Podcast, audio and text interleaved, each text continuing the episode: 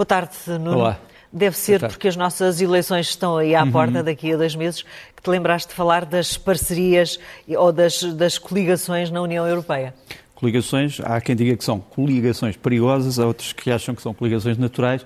Seja como for, deixa-me mostrar este primeiro quadro só para dizer que as coligações entre partidos são normais na União Europeia.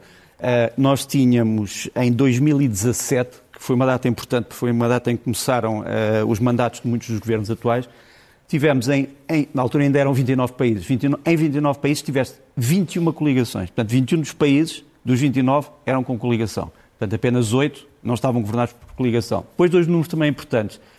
Eh, nós falamos, quando, quando falamos em coligações, falamos às vezes de coligações de partidos que vão juntos às eleições, eh, falamos de coligações de partidos que, não tendo ido juntos, criam um governo conjunto, Alianças. portanto, têm um programa de governo, e depois temos aqueles que não estão, uns estão no governo e outros não, como a Geringonça ou a Maquineta, uhum. ou a, a, como lhe queira chamar, e, e, que comungam ideias, embora não estejam no mesmo governo. Portanto, Mas aquele número, aquele número que eu mostro ali, dos 21, são uh, todo este tipo de acordos. Uhum. Pronto. Agora, há um tipo de acordo especial, que são as chamadas grandes coligações, ou chamados uh, coligações de bloco central, em que os dois maiores partidos do sistema decidem coligar-se. Pronto. E aí os números são também curiosos, porque nós vemos que entre 2004 e 2021, como se vê ali também, havia, houve 17 coligações em 11 países. Portanto, o que mostra que em vários países, por exemplo, na Alemanha, houve várias coligações do mesmo tipo, entre a CDU uhum. e, o, e o Partido e o Social Democrata.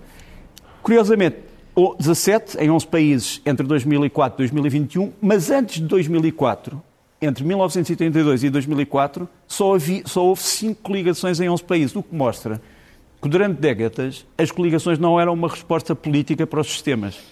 Só que com o desprestígio de alguns partidos políticos, com a abstenção, uh, com a saída do eleitorado para formas radicais de contestação que não tinham a ver com as eleições, as coligações começaram a fazer algum sentido para muitas pessoas. E isto, se formos estudar os vários países da União Europeia e se formos perguntar quais foram as razões das coligações, vamos encontrar estas razões que eu diria boas e más, entre aspas. São sempre, será uma delas. São sempre boas e más eh, para um, são sempre boas para uns, más para Mas outros. Para Mas pronto, claro. As boas, entre aspas, um estado de emergência, quer dizer, quando havia uma noção de que era preciso eh, uma grande coligação nacional porque havia uma emergência, estabilização, chamada estabilização macropolítica, execução de grandes reformas, um, aquilo que poderíamos chamar a, o reconhecimento do consenso tradicional, uma espécie de um centro natural em que as pessoas, no fundo, não discordavam profundamente entre elas, e depois a renovação partidária, quer dizer, eh, muitos partidos acharam que as coligações eram a melhor resposta para as transformações dentro dos próprios partidos. Hum. Depois há três razões essencialmente negativas, chamemos-lhe assim. Primeiro, o bloqueio de terceiros partidos, quer dizer, os dois grandes coligam-se para impedir uhum. que um terceiro partido possa chegar ao poder partido radical, eh, de esquerda, entre aspas, ou de direita, entre aspas. Depois o clientelismo, ou seja, eh, muitas pessoas que votam em partidos, e sobretudo os seus funcionários, têm impaciência em chegar ao poder. E, portanto, se não puderem fazê-lo através eh, de um partido sozinho, que seja através de uma coligação. E, por fim, a incapacidade reconhecida dos atores que querem a coligação. Acho que isto é uma, é uma boa nota para começarmos, porque em Portugal todos sabemos que vai haver um tipo de coligação mas ninguém quer falar sobre isso. Quer dizer, nem os dois candidatos do PSD querem falar, nem o candidato do PS quer falar, Rui, nem os já outros. falou sobre isso. Mas falou essencialmente pela negativa, porque toda a gente sabe qual é o partido que vai ser determinante para as coligações. E sobre esse partido, a resposta é NIN. Uh, para o PSD, essencialmente o Chega, e para o, bloco, e para o PS é o Bloco de Esquerda. Já disse Pronto. que não ao Chega e já disse, disse, que está disponível para uma coligação disse, com o PS. Disse, disse, que não ao Chega, eh, mas não o disse de uma forma que eu acho determinante. Taxativa. Taxativa, uhum. pronto. É uma ideia inicial. Eh, quanto, a, quanto ao, Isso é importante ficar claro antes das eleições. Eu acho que é importantíssimo ficar claro, uhum. não de uma forma, como tu dizes, não taxativa, não de uma forma hipotética, mas dizer, meus caros amigos, se não tivermos estes votos, vamos para este caminho. Uhum. é muito importante as pessoas dizerem assim, ah, mas isso é no fundo estar a limitar a capacidade do eleitor. Quer dizer, porque é que o eleitor há de ir votar num partido que lhe vai dizer eu vou fazer uma coligação? É uma boa pergunta. É uma boa pergunta. Mas a questão é esta. Uh, todos sabemos que, historicamente, já falámos disto aqui na semana passada, as coligações foram a regra em Portugal. Uhum. E não a exceção. Portanto, só houve, no fundo, três maiorias absolutas, duas de Cavaco Silva e uma de José Sócrates, por razões também todas conhecidas. E pronto, era uma primeira, um primeiro alerta para que, penso eu, que os partidos políticos falassem mais a sério e taxativamente sobre as coligações. Uhum, uhum. Nuno, hum, estamos a atravessar um novo período complicado no que toca à, Covid e tu chamas-lhe depois da, ao contrário do que costumamos dizer, Sim. depois da bonança agora vem outra vez a tempestade, não é? Hum, o que é que que é que a, tempestade, a tempestade desenvolve-se em dois, em dois aspectos. Por um lado, os números reais, que é o aumento de casos, sobretudo na Europa Central, sem dúvida. Depois, um outro número também preocupante para alguns países, que é a, a, a, carência de vacinação. Quer dizer, há vários países onde há vacinas, mas as pessoas não querem ser vacinadas. Uhum. Uh, por exemplo, o caso, o, caso, o caso austríaco é talvez o mais conhecido, mas também o caso holandês, o caso italiano, enfim, que tem havido grandes manifestações a favor, uh, contra as vacinas. Agora, é curioso, voltamos às coligações. Uh, quem decidiu as primeiras medidas mais radicais para conter este, este novo surto, que se chama já a quarta vaga, foi precisamente um governo de coligação na Áustria, entre conservadores e verdes. Uh, são estes dois senhores que estão aqui, à esquerda, o, o líder do Partido Conservador, à direita, o líder do Partido Verde, que acham que a principal resposta é uma resposta de confinamento geral, embora temporário Quer dizer, vai durar em princípio dois meses. Depois, temos também uma situação preocupante na Alemanha. Embora a Alemanha ainda não esteja a pensar em confinamento, a verdade é que na Baviera, onde tens ali à direita Markus Söder, que é o ministro-presidente da Baviera, portanto, é aquilo que poderíamos dizer o primeiro-ministro da região uhum. da, da, Baviera, disse já, vamos cancelar a maior parte das atividades de Natal, incluindo os, os famosos, as famosas feiras, feiras de Natal. E ali à esquerda tens uh, uma pessoa que tem sido muito influente, o Lothar Wieler, que é o presidente do Instituto Robert Koch, que é, no fundo, o grande instituto virológico eh, da Alemanha, que diz que estamos numa, num período de emergência outra vez. Uhum. E é preciso tomar medidas muito mais radicais que aquelas que estamos a tomar. E depois tens aquilo que, no fundo, serviu de abertura a este jornal, que é a resistência nas ruas, às vezes eh, de boa fé, outras vezes controlada por forças que querem outras coisas. Porque, por exemplo, ninguém quer isto que estamos aqui a mostrar. Quer dizer, eh, eu penso que um, um, um, cidadão consciente e solidário não quer destruir propriedade pública. E foi isso que tu viste em Roterdão e viste uhum. na Haia e vi cenas perfeitamente indescritíveis, uhum, incluindo uhum. o ataque a ambulâncias, que é uma coisa que não penso como é que, pode, como é que alguém pode conceber uh, fazer justiça assim. Agora, que vamos ter este problema em vários países da Europa, sem dúvida, eu acho que em princípio de forma pacífica, por exemplo, na Áustria as manifestações têm sido pacíficas, na Croácia as manifestações têm sido pacíficas, mas há realmente alguns elementos que querem lucrar com o caos e esse é, uma, é um alerta que eu deixo aqui. Uma coisa é não concordar com a política dos Estados, outra coisa é apostar no caos, não, não nos leva a sítio nenhum. Uhum. Antes, pelo contrário.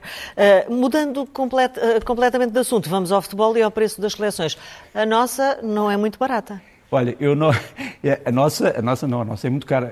Um, eu não quero fazer aqui o papel do, do Ribeiro Cristóvão, grande Ribeiro Cristóvão, mas, um, mas realmente temos que mostrar isto.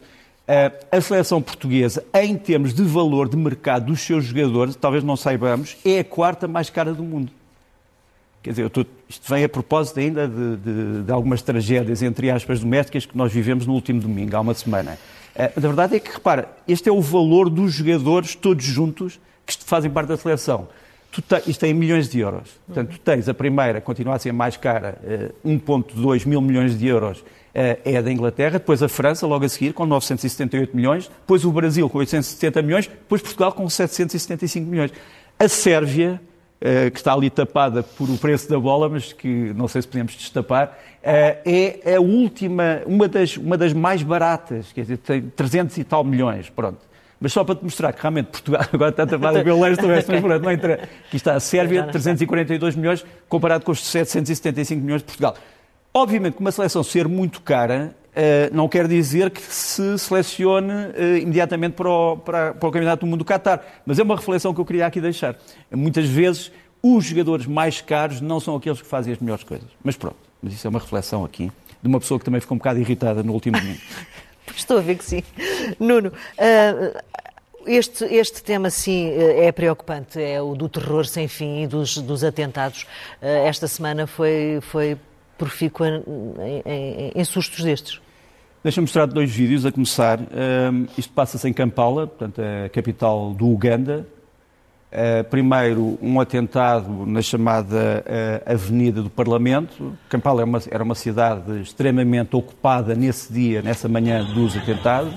E depois este outro vídeo que pode parecer chocante e aconselho já as pessoas mais impressionadas a não verem, mas que no fundo é a detecção através de uma câmara de vigilância da polícia de uma das pessoas que praticou o atentado, um dos suicidas. Ele aparece ali a andar, eh, não sei se vamos conseguir eh, ver isso. Ele aparece ali a andar ao pé daquelas duas eh, carrinhos da polícia, depois faz explodir.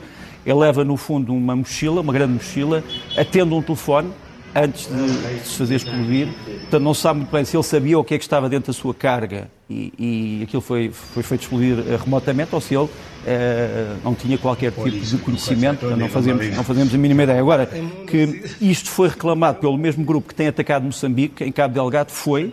Uh, o que é também preocupante, porque mostra que este grupo tem tentáculos por, por toda a África.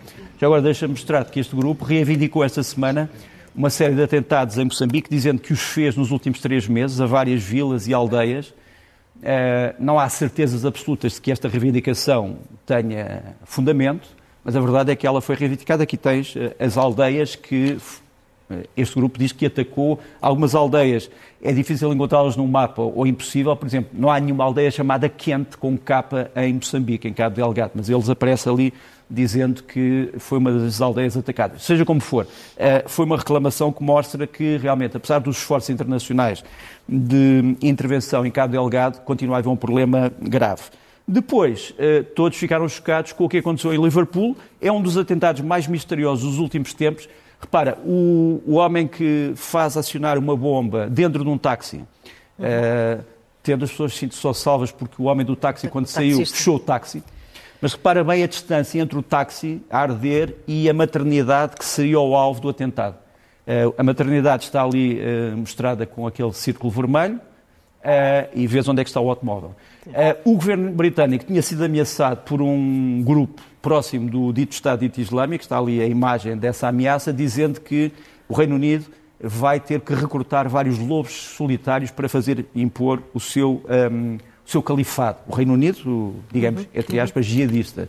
E isto pode ter sido uma resposta. Este homem eh, que praticou isto tinha-se convertido ao cristianismo, mas entretanto já se descobriu que afinal teria regressado à sua fé original poucos dias antes deste atentado. Mas é extremamente misterioso, não foi reivindicado por ninguém. Uh, e só para te mostrar que muitas vezes o terror é muito difícil porque estas pessoas não aparecem em nenhum em nenhum registro, não aparece em nenhum mapa, não aparece em nenhum radar. E, portanto, ter uh, serviços de segurança que possam seguir estas pessoas e evitar estes problemas é, para mim, uma das grandes, um dos grandes requisitos das sociedades decentes. Mas mesmo as sociedades decentes, pelos vistos, até agora não têm conseguido evitá-los todos, dúvida. não é? Uh, Mas Nuno... têm o dever de fazer mais uh, para, para evitar este tipo de ato. Claro. Nuno, as relações entre Israel e o mundo árabe, o que é que achas que aí vem? Olha, vamos ter já uma visita uh, muito importante esta semana, que vou falar, mas deixa-me só mostrar que pela primeira vez desde há muitos anos, um grupo de hackers, portanto piratas informáticos, começou a atacar o Estado israelita. Eles intitulam-se de uma forma provocatória o Bastão de Moisés. Uh, revelaram fotografias de bases uh, militares, comunicações do Estado-Maior israelita, o Moses Staff. não sabe muito bem de onde é que eles vêm, mas é uma nova ameaça com que Israel não estava a contar.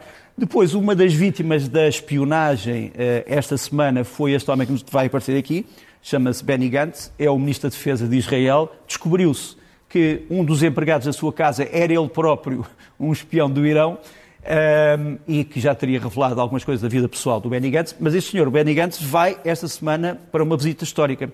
Vai a Marrocos porque, como sabes, Israel e Marrocos fizeram no fundo as pazes e vai assinar um protocolo de defesa e segurança com Marrocos. Dizem que vai ser uma base perto da cidade espanhola de Melilla.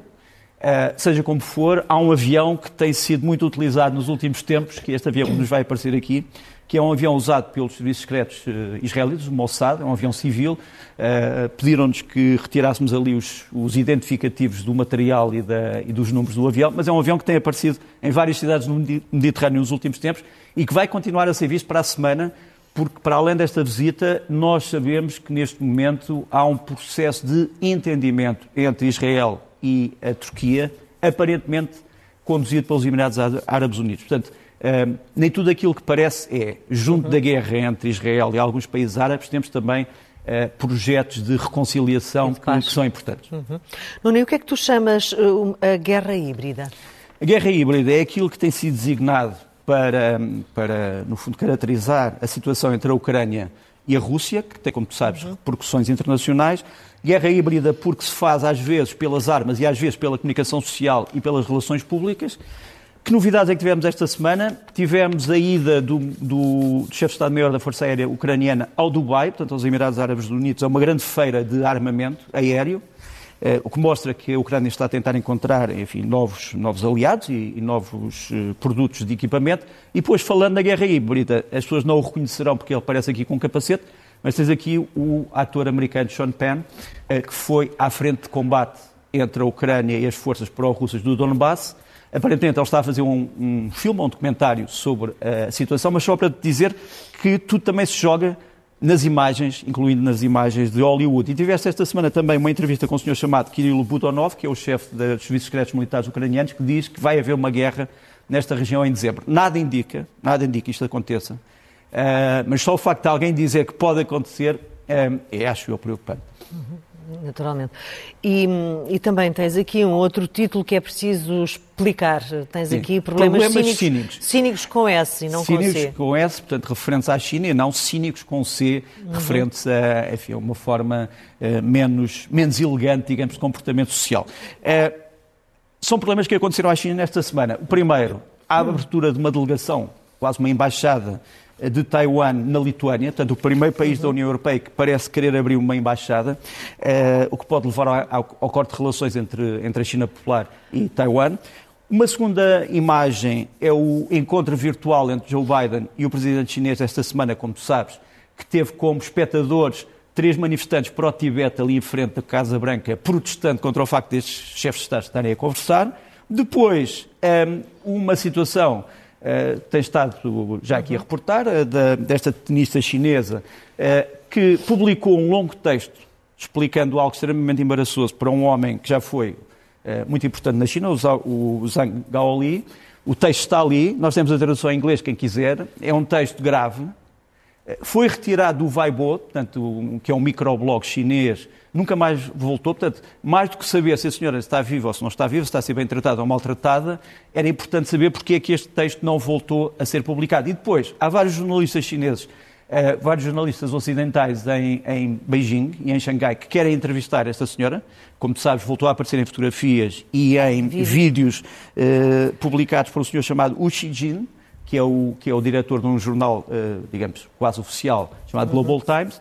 Eh, mas mais do que aparecer em vídeos e fotografias, era importante que estes jornalistas que querem entrevistar esta tenista, uma grande tenista, que possam fazê-lo. E, e, jornalistas... Um deles é um amigo meu que tem tentado, tem, tem tentado telefonar para casa dela uh, e nunca consegue que ninguém a, que alguém que alguém atenda. Portanto, que alguém o atenda. Não vou dizer é um ou uma jornalista, mas pronto, é alguém que quer uhum. falar com com uhum. ela. Uhum. Nuno, e, mais... e deixa-me só fazer uma referência. Quer dizer, qualquer país normal devia tratar disto de uma forma civilizada, quer dizer, e não fazer disto um assunto de Estado. Mas isso é outra coisa. Ah, para a semana, quem estiver em Amsterdão, vai, isto também não é uma boa notícia para a China, no grande festival de cinema IDFA, que é o maior festival de, documentários da Europa, vai aparecer este filme, Revolution of Our Times, que é um filme sobre aquilo que se passou em Hong Kong entre 2019 e 2020. Uhum. Uh, imagens da semana.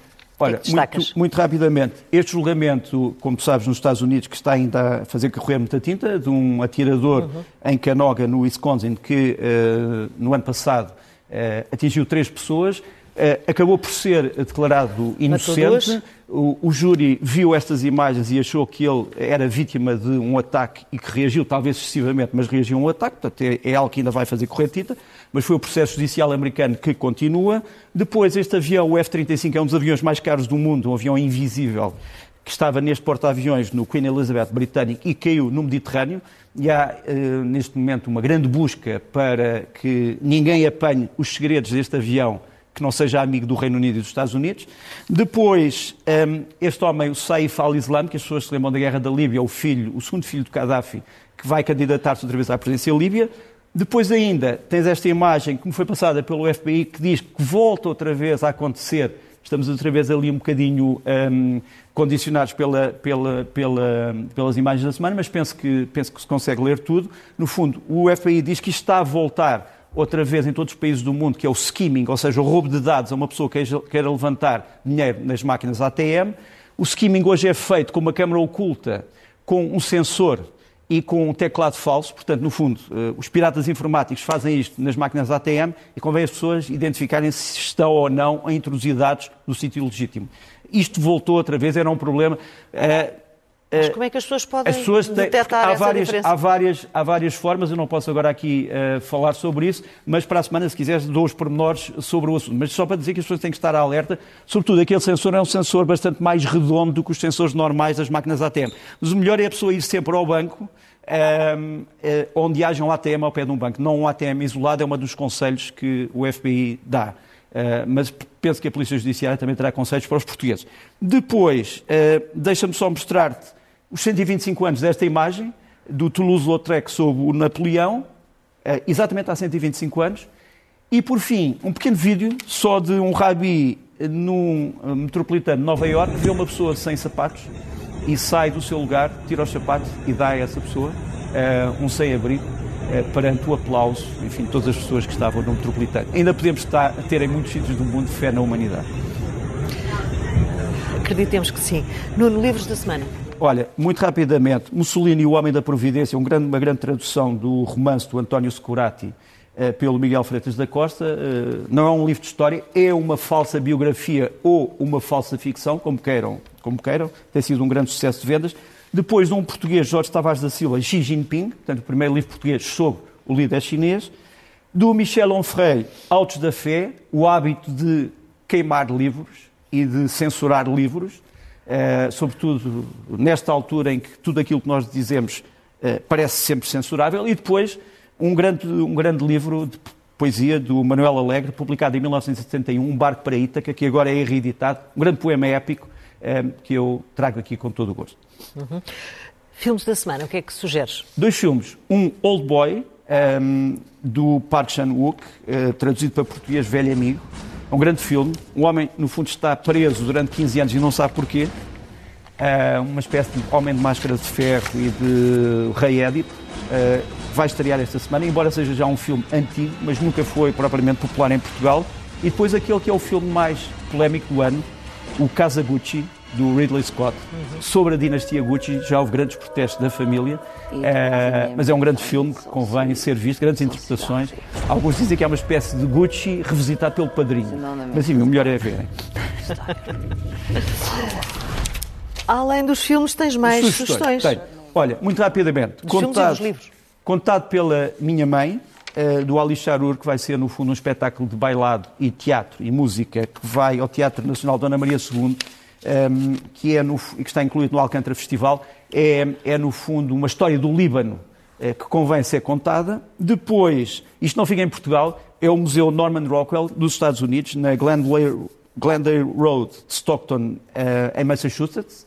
Uh, está ali a morada. Um, ehm, as pessoas que quiserem saber mais sobre isto vão a nrm.org. Uh, vai ser uma grande exposição do Norman Rockwell, um dos grandes ilustradores de todos os tempos, incluindo aquele Pai Natal que te aparece ali, que foi proibido pela Coca-Cola. Ele é o inventor do Pai Natal da Coca-Cola, porque o Pai Natal aparece embriagado, segundo a Coca-Cola. E, portanto, isto foi censurado, mas está neste museu, é um, é um grande museu. E, por fim, uh, concertos, três concertos. Um no dia 29 no Tivoli, depois no dia 30 uh, eh, no Convento de São Francisco, uh, em Coimbra, e Ai, na Casa da Música no Porto, no dia 28, é o Penguin Café, é um dos grandes grupos europeus da chamada música de vanguarda minimalista e repetitiva, agora dirigido pelo Arthur Jeffs, eh, filho do originário eh, proprietário, digamos assim, deste nome, que era um grande músico, e aqui tens o Penguin Café.